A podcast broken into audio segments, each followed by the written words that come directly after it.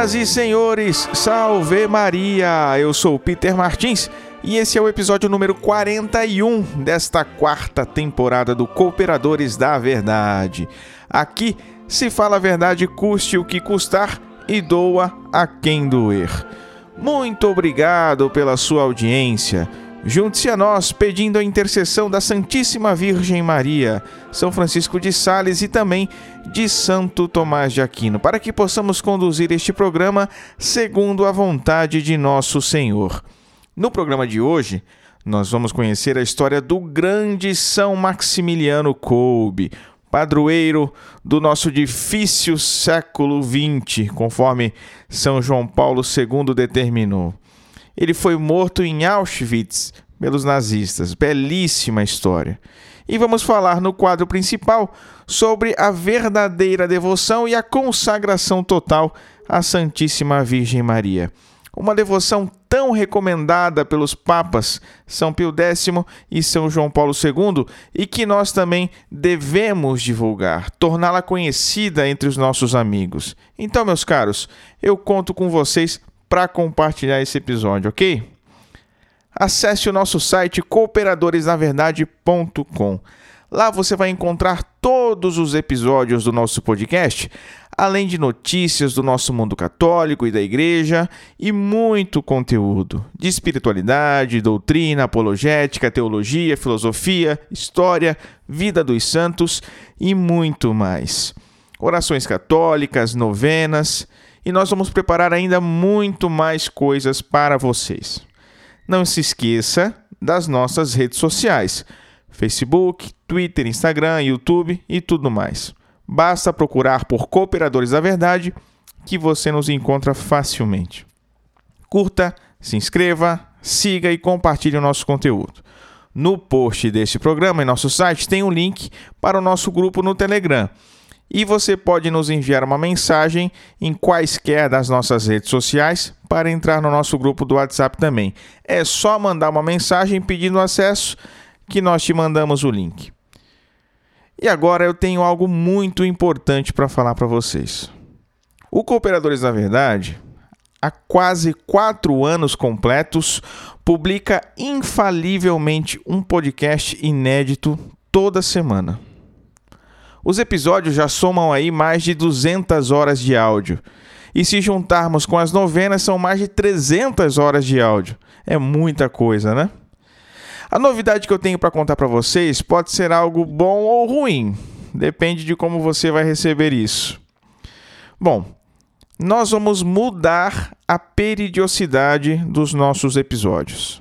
A partir de agora, publicaremos um episódio novo a cada 15 dias e não mais semanalmente. E por quê? Bem, porque dá um trabalho absurdo, né? Produzir um programa como esse, gente. Não é fácil, tá? Como eu sempre digo, para cada episódio, com uma hora de duração apenas, são necessárias aí pelo menos 10 horas de preparação, de estudo da pauta, de edição, publicação no site, nas redes sociais.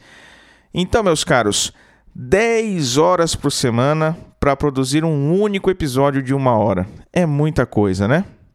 E como vocês sabem, o Cooperadores da Verdade não é a minha atividade comercial. Eu sou empresário. Já falei para vocês por aqui, né? Então, meu tempo está dividido entre família, educação da minha filha, trabalho, meu trabalho aqui no escritório, né? Coordenação do Centro de Estudos São Francisco de Sales minha vida de estudos, minha vida de oração, atividades na paróquia e o Cooperadores da Verdade está no meio disso tudo, né? E como São Francisco sempre disse, faça poucas coisas, mas as faça bem. E de fato, depois que o Cooperadores chegou, com a agenda que eu tinha de cumprir com ele, muitas coisas estavam ficando pendentes por aqui. Né? Então se fez necessário reduzir a periodicidade para que eu consiga ordenar todas as outras atividades que eu tenho. E acima de tudo, fazer as coisas com qualidade, especialmente os cooperadores, né? Vai ser para sempre? Bom, não sei. Eu gostaria de voltar à programação normal o quanto antes, né, com os podcasts semanais. Mas, sinceramente, meus caros, eu não consigo vislumbrar isso num curto período de tempo, não. Tá? Quem sabe, se vocês nos ajudarem, comprando os nossos produtos, ajudando a gente lá no Apoia-se, quem sabe eu consiga aos poucos tornar o Cooperadores a minha atividade principal. Viver de produzir conteúdo católico seria realmente um sonho, né? Mas eu sei o quanto isso é difícil. Então está tudo entregue à divina providência. Por enquanto, vamos mantendo assim. A cada 15 dias, um episódio inédito a partir de hoje. Tá certo? Posso contar com a compreensão de vocês? Bom, já falei demais, eu acho, né? Como sempre. Vamos iniciar então este episódio com a nossa oração.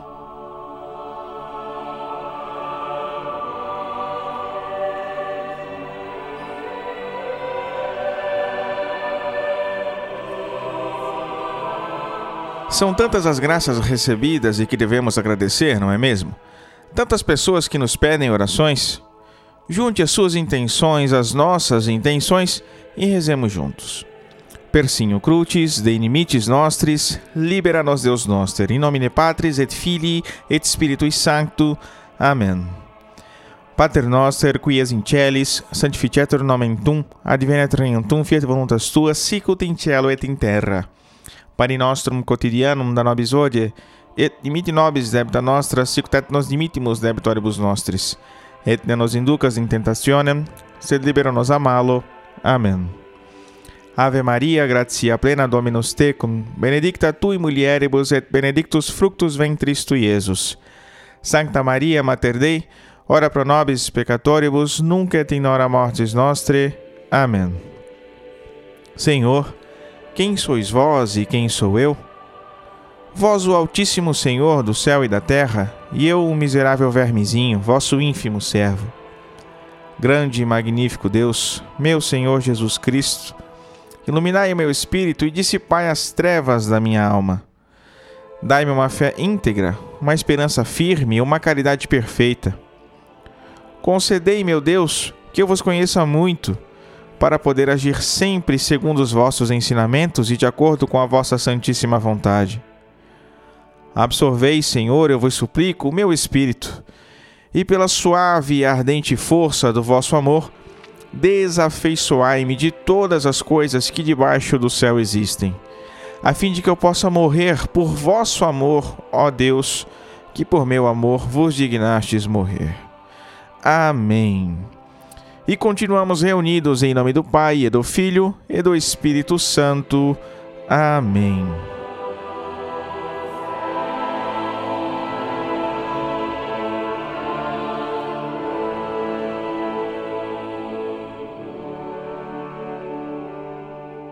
E no quadro A Vida dos Santos, nós estamos estudando a vida dos santos franciscanos. No último programa, nós falamos de Santa Clara de Assis. Neste programa, no programa de hoje, nós vamos conhecer a história de São Maximiliano Kolbe.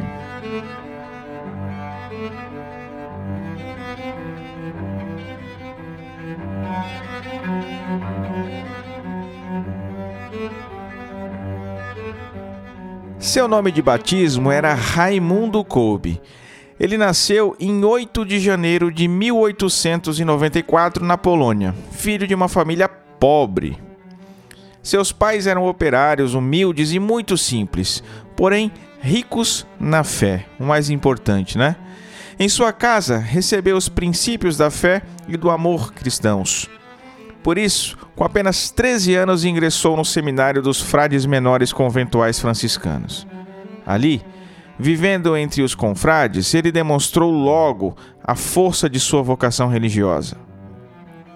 Uma curiosidade sobre a sua infância é como toda criança arteira, né? Ele fez algo que a sua mãe logo já o reprovou. Tempos depois, a mãe viu que o pequeno tinha mudado de atitude, estava arrependido e frequentemente rezava diante de um pequeno altar. O menino então disse a ela: Quando a senhora perguntou o que seria de mim, eu rezei muito a Nossa Senhora para ela me dizer o que seria de mim. Depois, indo à igreja, rezei novamente.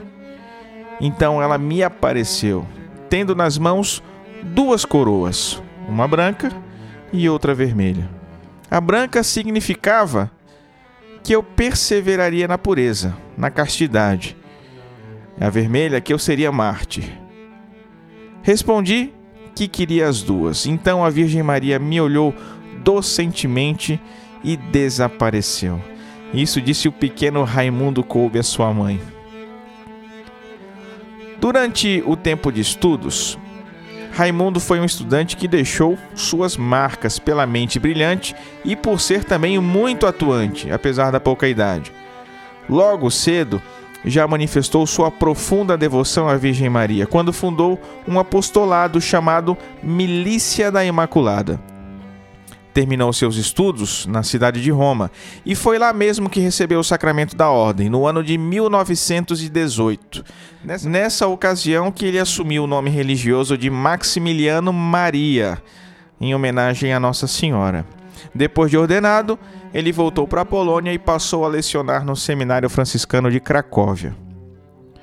Agora, padre, o Maximiliano Maria Kolbe se destacou logo na igreja pelo grande amor a Nossa Senhora e pelo seu incrível espírito empreendedor, principalmente na área de comunicação social. Quatro anos depois da sua ordenação, em 1922, quase sem dinheiro nenhum, ele fundou uma tipografia, uma espécie de gráfica, né? E ali fez proezas. Criou e editou uma revista dedicada a Nossa Senhora, depois criou um periódico semanal, uma revista para crianças, outra para sacerdotes. As tiragens começaram pequenas, mas pouco a pouco foram se tornando aí já milhares né, de edições. Seu espírito evangelizador, porém, não se contentava apenas com a palavra escrita. Por isso, ele criou uma emissora de rádio e a sua ação apostólica pelos meios de comunicação chegou até o Japão. Incrível, né? Sua meta era estender essas suas obras ao mundo inteiro, conquistando almas para Cristo através da Virgem Maria. No início da Segunda Guerra Mundial, o padre Maximiliano voltou para a Polônia para dirigir a formação dos novos franciscanos. Pouco tempo depois, em 39, os nazistas invadiram a sua terra e o prenderam pela primeira vez, mas o soltaram logo em seguida, voltando a prendê-lo uma segunda vez em 1941.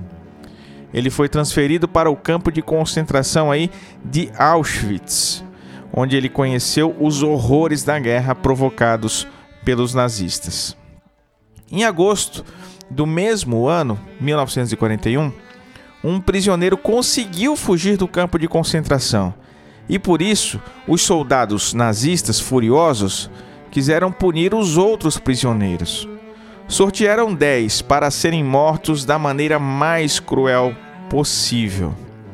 Um dos dez sorteados era Francisco, Francisco Gajovnicek, que logo começou a chorar desesperadamente e clamar em alta voz, afirmando que tinha esposa e filhos para cuidar. Francisco estava inconsolável e nesse momento, foi justamente nesse momento, que o nosso Maximiliano Maria Kolbe pediu ao comandante alemão para ir ao lugar de Francisco entregou a sua vida no lugar da vida do prisioneiro. O comandante miraculosamente concordou, apesar da sua fúria, né? Os soldados alemães o despiram junto com os outros nove, depois os prenderam todos numa cela escura, úmida e pequena. E ali os dez prisioneiros ficaram sem água e sem comida para morrerem aos poucos.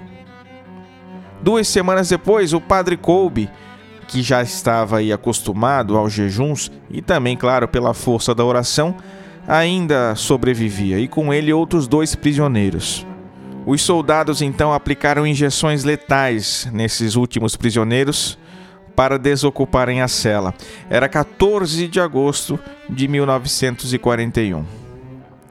Em 71, o Papa João Paulo II celebrou a beatificação de São Maximiliano Maria Kolbe.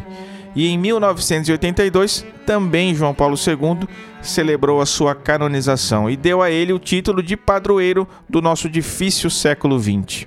Na cerimônia em que São Maximiliano Kolbe foi canonizado, o prisioneiro que lhe salvou, Francisco, esteve presente e testemunhou a coragem e o amor daquele padre franciscano que se ofereceu para sofrer e morrer em seu lugar. Contou como aquele simples e humilde padre deu-lhe uma nova chance de cuidar da sua família. São Maximiliano Kolbe, rogai por nós.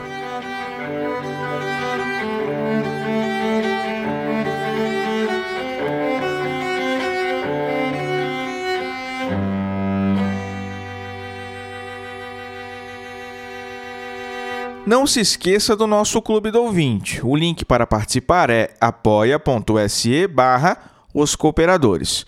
Com uma contribuição mensal, na quantidade que você quiser e puder, você ajuda a manter o nosso apostolado e ajuda a fazê-lo crescer ainda mais.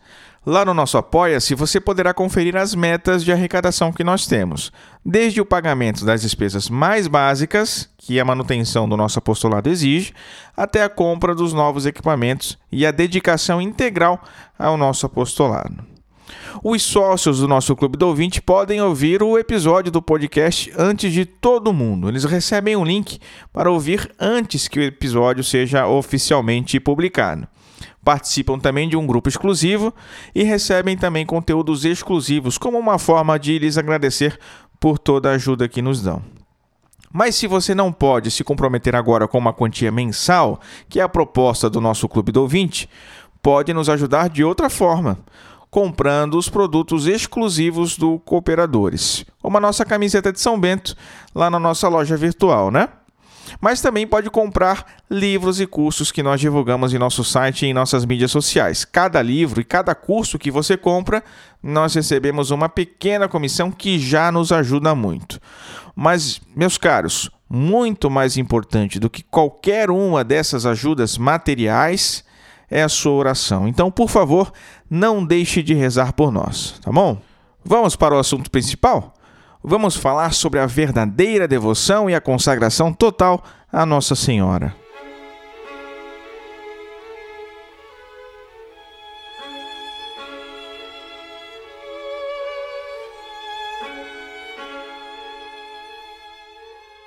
São Luís Maria Grignon de Montfort, em seu tratado da verdadeira devoção à Santíssima Virgem, nos apresenta um caminho de santidade que, além de contar com a aprovação da Igreja, foi recomendado por ninguém menos que os papas São Pio X e São João Paulo II. Mas esse caminho, esse método de santificação, não foi assim inventado por São Luís. Ele encontra raízes no próprio Cristo, que pregado na cruz entrega sua mãe, Maria, aos cuidados do seu discípulo João. Mulher, eis aí o teu filho. O Tratado da Verdadeira Devoção, então, é um instrumento que nos ajuda a tomar posse daquilo que Jesus nos entregou. É uma arma poderosa, e São Luís tinha tanta consciência disso que anteviu que as forças malignas fariam de tudo para escondê-la. O que de fato aconteceu. O tratado sumiu por mais ou menos 130 anos. Foi escrito em 1712, mas foi descoberto só em 1842 por um padre montfortino. O tratado estava esquecido dentro de um baú junto com os documentos da ordem. E meus caros, se o demônio quis ocultar essa obra por tanto tempo, agora temos de fazer o que for possível para divulgá-la, hein? Não simplesmente para que seja conhecida, mas para que seja eficaz na vida de todos nós que buscamos a santidade. E esse é o objetivo desse episódio. A palavra devoção é muito utilizada, mas também muito mal compreendida, né? Muitas das vezes, a devoção é vista como algo sentimental, emocional, até mesmo gestual, não é? Mas não, ao contrário. Devoção consiste na prontidão da vontade para entregar-se com fervor a tudo quanto diz respeito ao culto e ao serviço de Deus. Prontidão da vontade para entregar-se com fervor ao culto e ao serviço de Deus.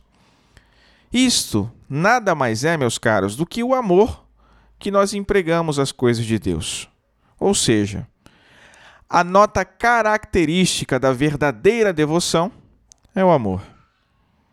Então, enquanto ato da virtude da religião, usando termos bem técnicos aqui, né? Ato da virtude da religião, a verdadeira devoção só pode ter como fim, como finalidade, o próprio Deus. Por isso, a devoção aos santos e até mesmo a nossa devoção à Santíssima Virgem Maria deve ter em vista, deve ter por destinatário o próprio Deus. Quer dizer, por amor a Deus, eu amo também a Virgem Maria. Por amor a Deus, eu amo os santos, eu rezo com eles, eu peço a sua intercessão, eu os tenho como modelos.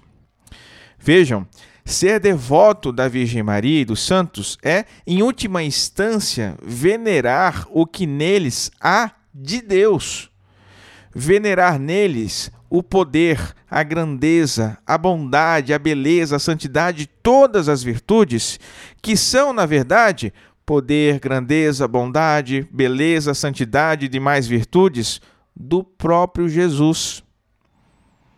Em vez de nos afastar de Deus, então, em vez de nos fazer prestar aos homens o culto que é devido somente ao Criador, a verdadeira devoção a Maria e aos santos é o meio mais do que eficaz de nos aproximarmos de nosso Senhor, de fazer o nosso coração arder por Jesus, que tantas graças distribuiu aos seus santos. Deus me inspirou uma admirável afeição pelos santos que habitam a sua terra, diz o salmista. E Deus não poderia me inspirar desejos irrealizáveis. Portanto, posso, apesar da minha pequenez, aspirar à santidade, diz Santa Teresinha do Menino Jesus. E é justamente isso que o autor do Tratado da Verdadeira Devoção, São Luís Maria Grignon de Montfort, diz nos capítulos iniciais da sua obra. Jesus Cristo é o fim último da verdadeira devoção mariana. Jesus Cristo é o Alfa e o Ômega, o princípio e o fim de todas as coisas, escreve ele. Nós só trabalhamos, como diz o apóstolo, para tornar todo o homem perfeito em Jesus Cristo, pois é em Jesus Cristo que habita toda a plenitude da divindade. A devoção possui duplo aspecto. Vamos para uma parte catequética do nosso episódio aqui, tá? Então, a devoção possui duplo aspecto. Enquanto ato da religião, a devoção ordena-se ao culto divino. Aquilo que eu disse, né? Uma disposição da vontade pela qual nos tornamos disponíveis para servir a Deus sem demora, com urgência.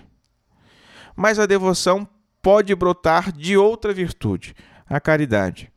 E nesse aspecto, a devoção ordena-se a união amorosa com Deus.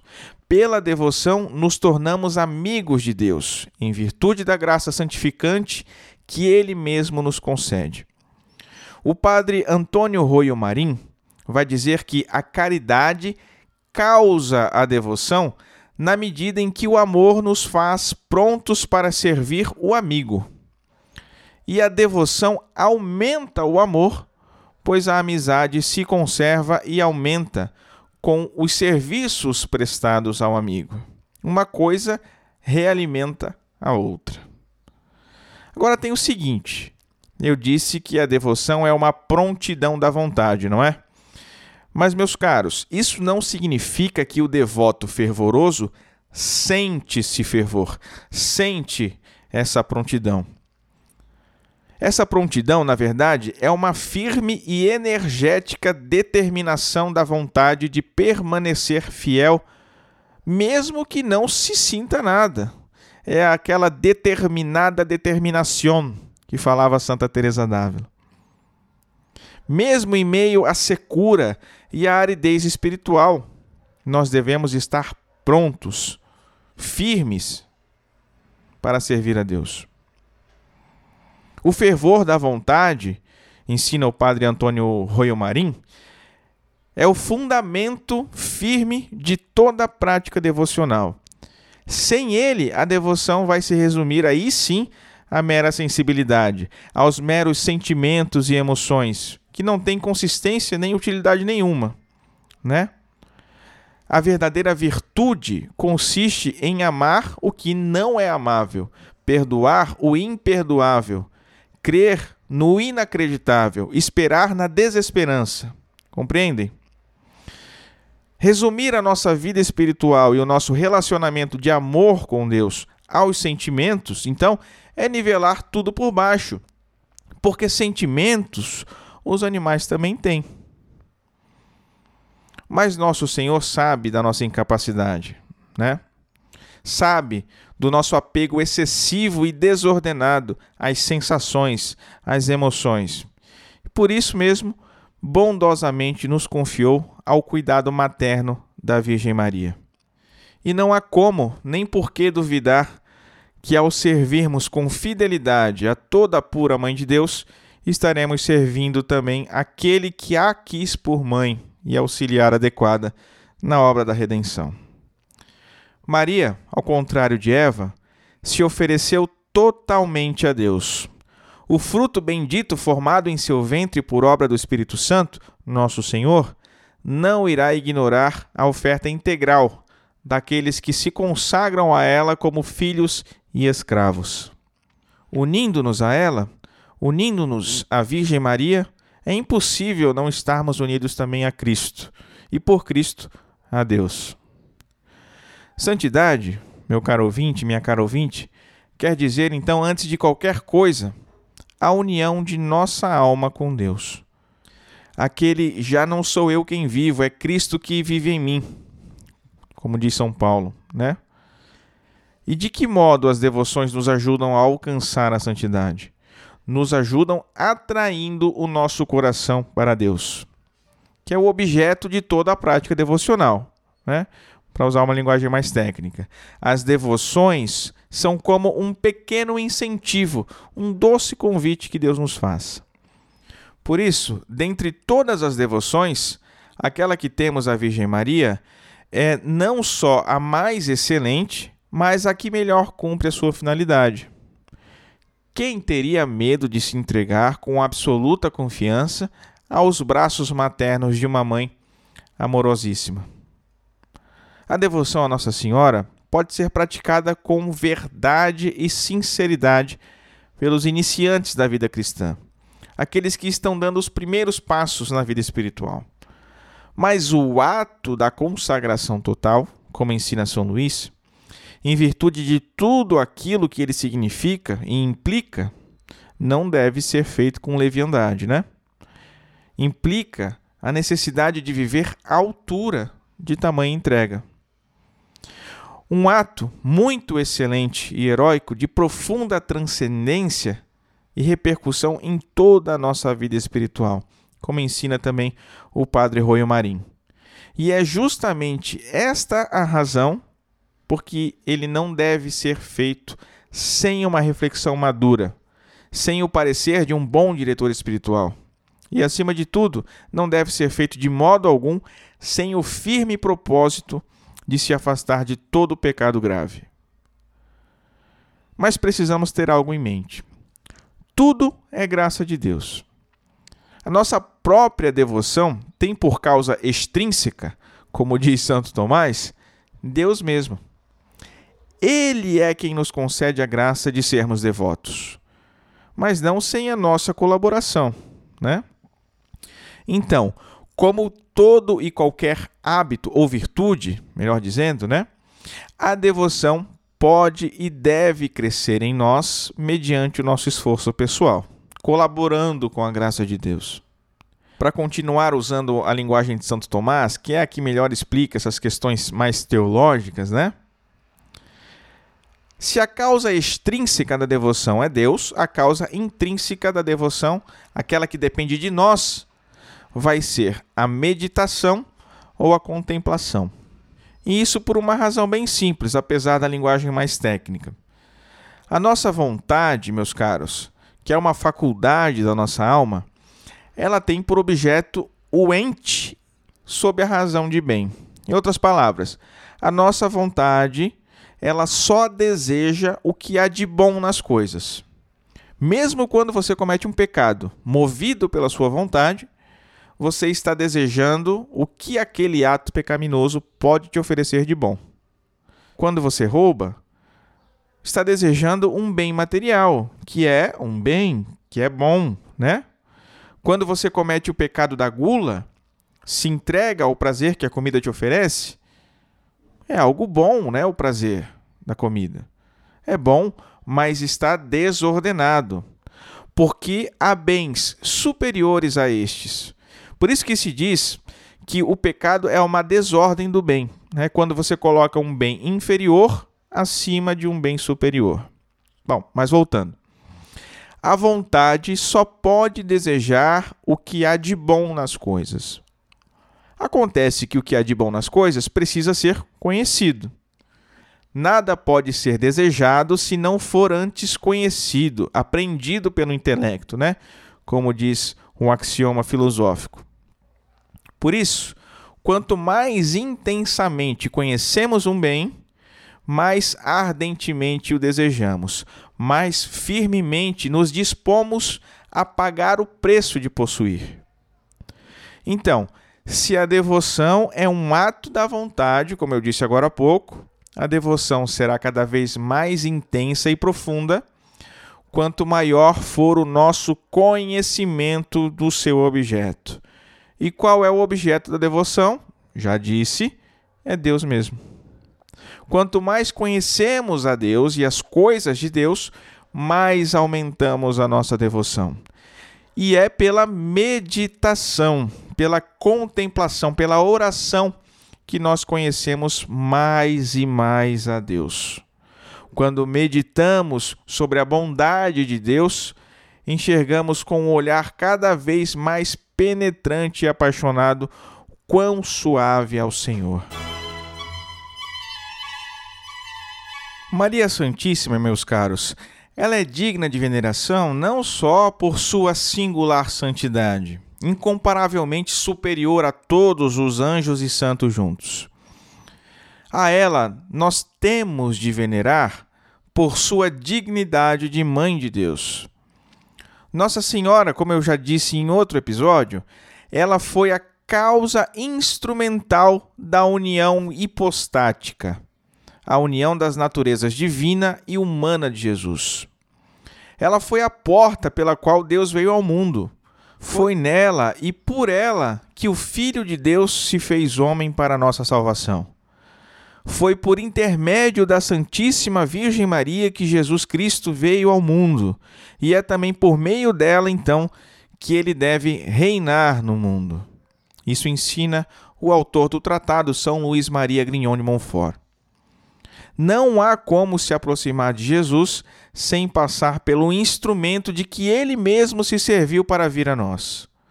Por isso, nós devemos, para com a nossa Mãe Santíssima, bendita e amorosa, toda santa e pura Teotocos, uma devoção repleta de ternura e confiança filial, sem incorrer em idolatria, mas também sem rebaixá-la ao nível de uma mulher qualquer, ou mesmo rebaixá-la ao nível dos outros santos, pois o próprio Deus a elevou acima de todas as criaturas. Uma alma consagrada a Maria tem o grave dever de imitar o modelo perfeitíssimo de amor e humildade que resplandece nela mesma. Vejam só o que diz o Papa São Pio X na sua encíclica Adiem Illum Letissimum.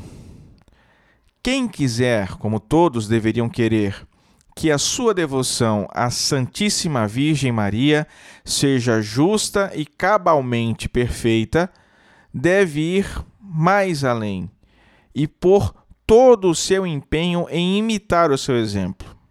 Com efeito, é lei divina que os que desejam tomar posse de eterna bem-aventurança reproduzam em si, imitando-as, a paciência e a santidade de Cristo. Por quê? Os que ele distinguiu de antemão, também os predestinou para serem conformes à imagem de seu filho, a fim de que este seja o primogênito entre uma multidão de irmãos. Ora, continuou o Papa, dado que a nossa fraqueza é de tal ordem que facilmente nos desanimemos frente à sublimidade de tamanho modelo, Deus nos providenciou um outro exemplar, que fosse o mais semelhante a Cristo, tanto quanto é possível à natureza humana e estivesse mais à altura da nossa fragilidade. Este modelo não é outro que a Mãe de Deus. Quão belas as palavras de São Pio X, hein? Se o próprio São Paulo, meu caro ouvinte, minha cara ouvinte, se ele disse aos seus fiéis em Corinto: Tornai-vos meus imitadores, que motivo nós teríamos para ter algum receio em tomar como modelo aquela que maior que os apóstolos ainda, né? Imitou da maneira mais perfeita possível as virtudes do nosso Senhor. Maria é o molde com o qual Deus quer formar os seus santos. É a forma em que nós somos lançados para adquirir o formato e a figura de Jesus. Ela foi o ventre em que Deus, feito homem, desejou ser formado e é também por meio dela que ele quer produzir irmãos semelhantes a si. Mas a consagração total à Virgem Santíssima nos diz que devemos ser escravos de Maria. Algo, com toda razão, né? Muito forte. Pode causar aí até algum receio, algum medo, né? Escravo na nossa língua possui uma conotação bastante negativa mas corresponde ao que na Bíblia se costuma chamar servo. Servo é aquele que depende e pertence ao seu senhor. E por isso, por essa relação de dependência e pertença, está unido a ele. Cristo, sendo Senhor, se fez servo e adquiriu por isso mesmo o direito de possuir-nos como propriedade sua.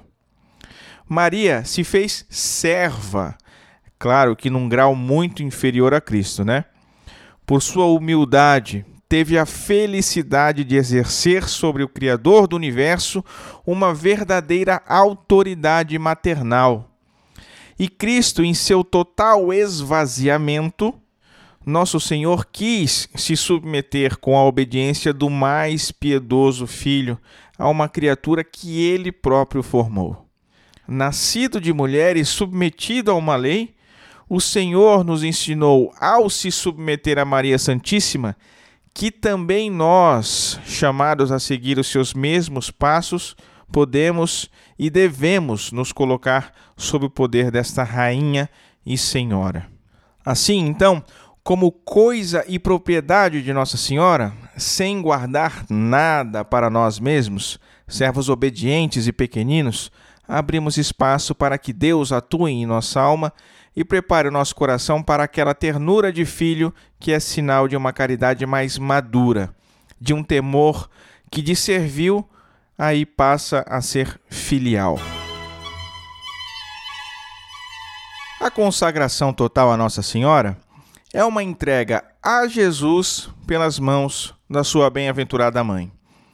Essa devoção, nos explica São Luís com toda clareza, consiste em entregar-se inteiramente à Santíssima Virgem, a fim de, por ela, pertencer inteiramente a Cristo. A finalidade dessa entrega Nossa Senhora há de ser sempre chegar com mais facilidade a Cristo e por ele ao Pai, como diz também São Luís. Há outros métodos de consagração total à Virgem Santíssima, diferentes desses de São Luís como por exemplo o método da piedade filial do beato Guilhermo José Chaminade, o oferecimento de si que fazem os membros da milícia fundada por São Maximiliano Kolbe. Uma das coisas, no entanto, que distingue o método de São Luís dos demais talvez seja justamente essa característica cristológica que ele aplica, a fim de configurar-nos a Jesus e deixá-lo ser gerado em nós, precisamos, a exemplo dele, ser totalmente submissos a Maria. E é este um dos motivos pelos quais nós devemos nos consagrar a Nossa Senhora, porque o Verbo de Deus se fez homem no ventre da Virgem Maria e, como um bom filho, se submeteu à sua autoridade materna, assim como ele, nós também devemos fazer. Outro motivo que nós podemos dar para nos consagrarmos a Maria, estou tentando te convencer a se consagrar, hein? Já deu para notar, né? Outro motivo é que ela foi, como eu disse, a causa instrumental da nossa salvação. Ela tem íntima relação com a união hipostática e, por isso, é verdadeira corredentora do gênero humano. Além disso, foi o próprio Jesus que entregou Maria a São João e por ele a todos nós, sua igreja. Entregou a São João na qualidade de mãe e São João a Maria na qualidade de filho. Por isso, todos encontramos nela o colo de uma verdadeira mãe, que nos transmite a vida sobrenatural da graça pelos méritos de sua compaixão e generosidade de sua mediação. Por fim, meus caros, ela que estava em Pentecostes foi o templo puríssimo do Espírito Santo. Assim como os apóstolos, juntos de Maria, receberam o Espírito Santo para dar testemunho da verdade e levar o Evangelho a todos os povos, assim também nós devemos estar unidos a ela em nosso apostolado pessoal. O padre Garrigula Grange nos diz que a consagração total à Virgem Maria consiste em prometer a Maria recorrer filial e constantemente a ela e viver em uma habitual dependência dela para chegar à união mais íntima com o nosso Senhor e por ele, claro, com a Santíssima Trindade presente em nós. O objetivo da nossa consagração é unirmos mais e mais a Cristo e por meio dele as três pessoas da Santíssima Trindade. Jesus é o meio, um instrumento pelo qual Deus quis unir-se a nós. Portanto, quanto mais unidos, mais enxertados estivermos em Cristo, mais íntima e profunda será a nossa união com Deus uno e trino. A perfeita consagração a Nossa Senhora não é mais do que um meio, então, né? Um recurso que torna mais fácil e eficaz a nossa incorporação e configuração a Jesus. Então, só isso, meus caros, já basta para nós percebermos aqui que a perfeita e inteira consagração à Santíssima Virgem Maria não é e nem pode ser tratada superficialmente, como se fosse uma simples exterioridade, uma celebração como qualquer outra. O que está em jogo aqui, prestem atenção, o que está em jogo é a própria finalidade da nossa vida. A união com Cristo e por Cristo com a Trindade. Foi para isto que nós somos feitos. Esta é a finalidade da nossa vida, estarmos unidos a Cristo. Embora contenha, claro, práticas exteriores que é preciso, inclusive, não negligenciar, como disse São Luís, essa consagração vai ser uma letra morta se nós não nos dispusermos interiormente. A disposição interior é o núcleo essencial dessa devoção. Então é mais do que indispensável.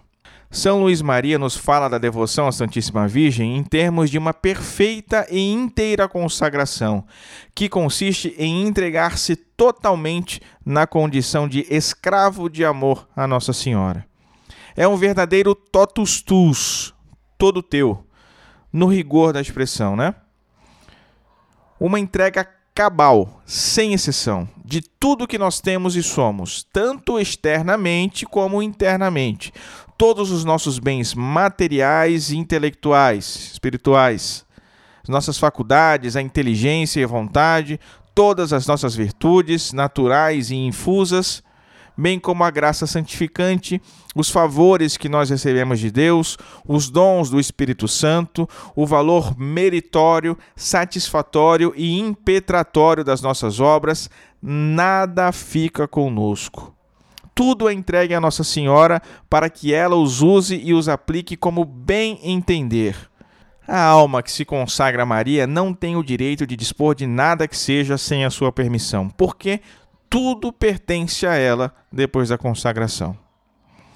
São Luís, o autor do tratado, distingue três tipos de bens espirituais, em correspondência com o valor das nossas boas obras, né? Aquelas feitas em estado de graça, que eu falei agora há pouco. O valor meritório, satisfatório e impetratório. Tá? Nós vamos falar rapidamente aqui sobre cada um deles. Vamos para mais uma parte catequética aqui, doutrinária teológica do nosso episódio. Então vou tentar resumir rapidamente, quem quiser aí tome nota para pesquisar com mais profundidade depois. O valor meritório, o mérito, é uma realidade que está associada à noção de justiça, de retribuição. Algo é meritório na medida em que é digno de recompensa, tá certo? Bom, é evidente que na ordem sobrenatural, preste atenção, na ordem sobrenatural não há nada que nós podemos fazer com as nossas próprias forças naturais que nos torne merecedores da glória do céu. Nada. A bem-aventurança eterna é um bem que supera e transcende infinitamente a nossa condição. Não é um bem devido à criatura pelo contrário, é um dom gratuito que Deus dá a quem Ele quiser. Tá certo? Nós só poderíamos merecer se recebêssemos a capacidade para isso. Ou seja, se nos fosse concedida antes de qualquer mérito nosso a graça especialíssima de também nós merecermos. E foi esse um dos mais preciosos dons que nos conquistou Cristo por seu sacrifício redentor. O nosso mérito, é claro, não pode ser comparado com os méritos de Jesus. O mérito de Cristo é infinito, é universal, é superabundante, rigorosamente justo. O nosso é limitado, imperfeito, de justiça meramente proporcional, condicionado pela intensidade do amor que nós colocamos nas nossas ações. Assim, então, quanto maior for nessa vida a nossa caridade, o nosso amor, maior será a recompensa à nossa espera no céu. A cada um, diz o Senhor, segundo as suas obras. Deus mereceu por nós para que nós pudéssemos merecer com Ele. O valor satisfatório das nossas obras. Esse está bastante relacionado com a realidade do purgatório. Nós sabemos pela Escritura que só o que é puro e santo pode ser admitido na presença de Deus, não é? Só entra no céu quem antes de morrer o amou de todo o coração, com toda a inteligência e com todo o seu ser. No paraíso celeste não há espaço para corações divididos. Como essa vida é o único momento que nós temos para merecermos aos olhos de Deus, é evidente que aquelas pessoas que morrem, na, é, morrem em amizade com Deus, em estado de graça, mas ainda não estão em condições de entrar na bem-aventurança eterna, elas necessitam de ser purificadas. E para isso contam com as nossas orações e penitências que nós podemos oferecer a Deus por elas como eu explico no nosso episódio sobre o purgatório. Se você não ouviu, volte lá no nosso site e procure. Seria uma imensa falta de caridade nos recusarmos a oferecer um pouco de alívio a essas almas tão benditas quanto sofredoras. Seria como recusar um analgésico que está ao alcance da nossa mão, né, ao enfermo.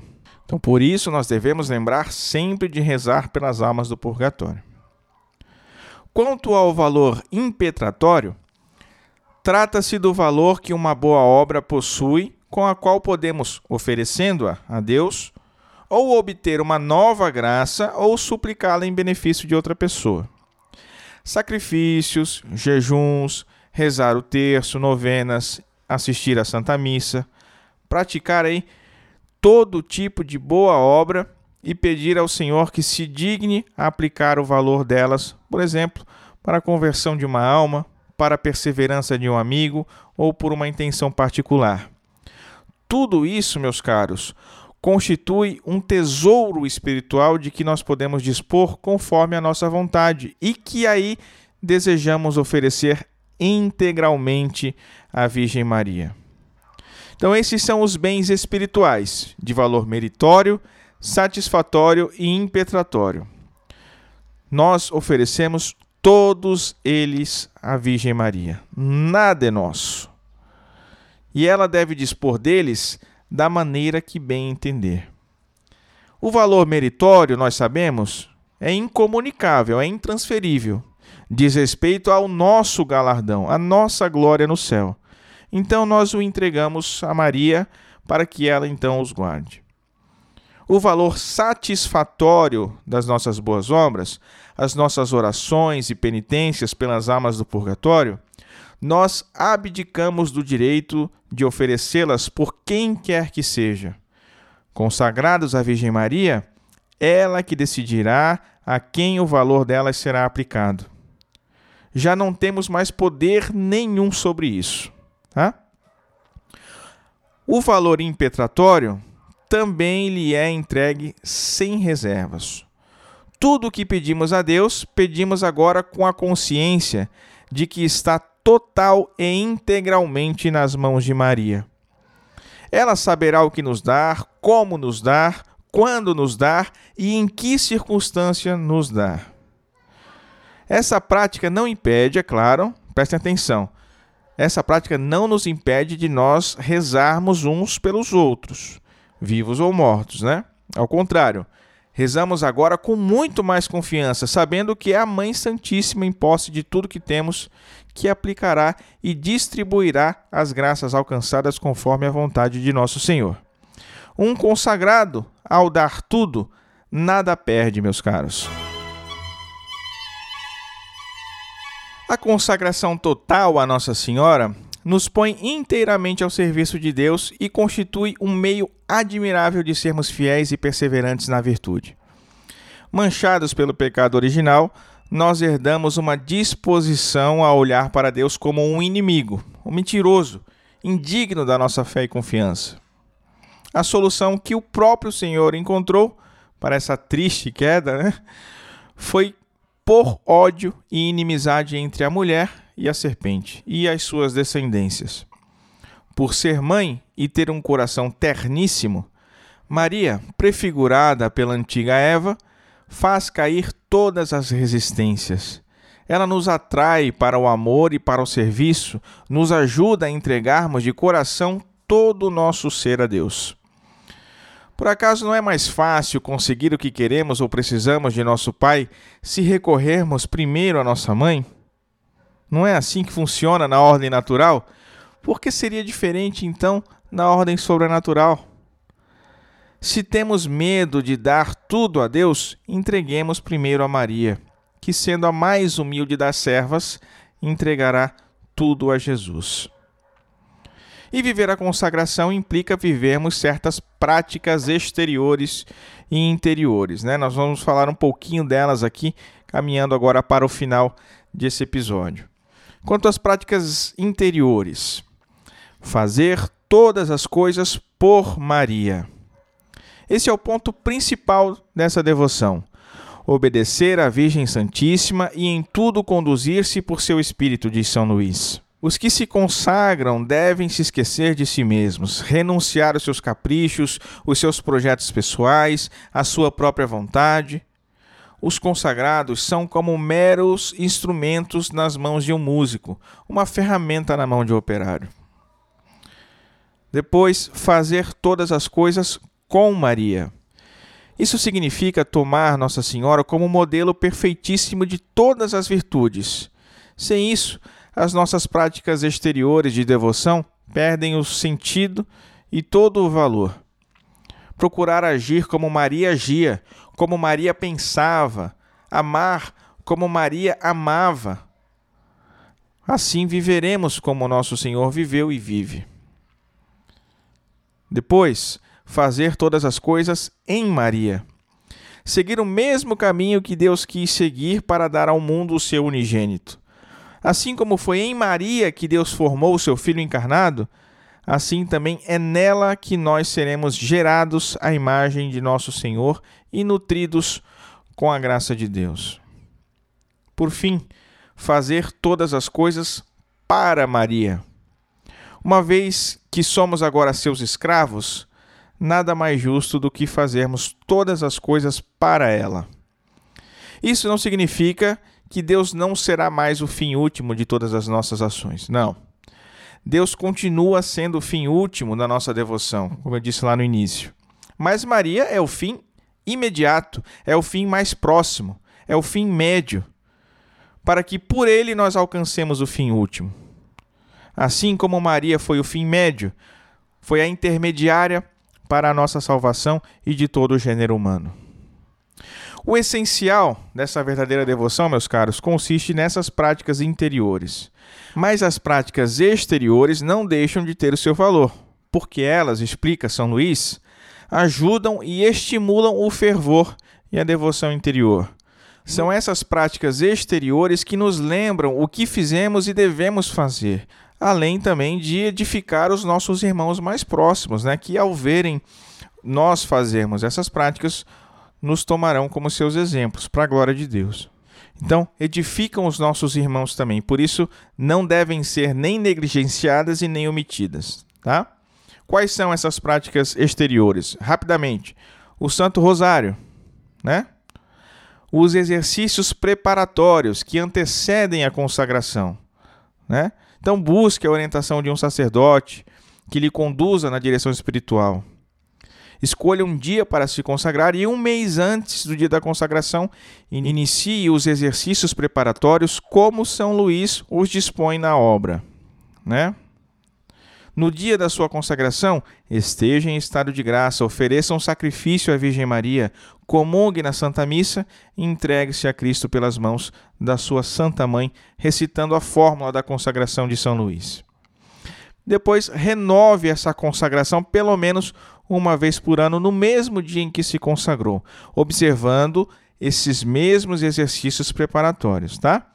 E como um sinal da sua santa escravidão, o próprio São Luís recomenda que se use uma cadeia, né, uma corrente, uma medalha, algo que expresse discretamente que você é um consagrado à Virgem Maria.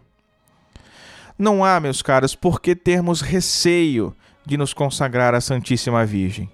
Honrá-la em nada diminui a Cristo, porque a lua não tira a glória do sol, mas recebe dele toda a sua luminosidade e beleza. Que a Virgem nossa Mãe Imaculada, então, olhe sempre por cada um de nós. Se você não é consagrado, busque orientação para se consagrar. E se você já é, que ela interceda por você e por nós, para que nós nos mantenhamos firmes na nossa vida de escravidão.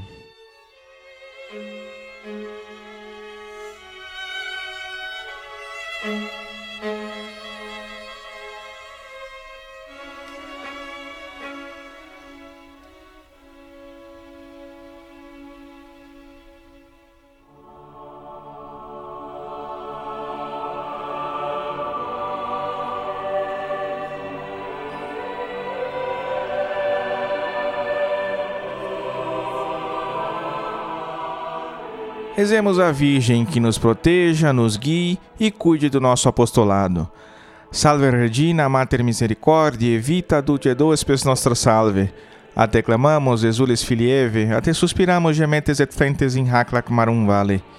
Eia ergo advocata nostra, ilus tuus misericordes oculos ad nos converte. Et iesum benedictum fructum ventris tui, nobis post hoc exilium ostende, o clemens, o pia, o dulcis Virgo Maria. Ora pro nobis sancta Dei genitrix, o dignificiamur promissionibus Christi. Amém.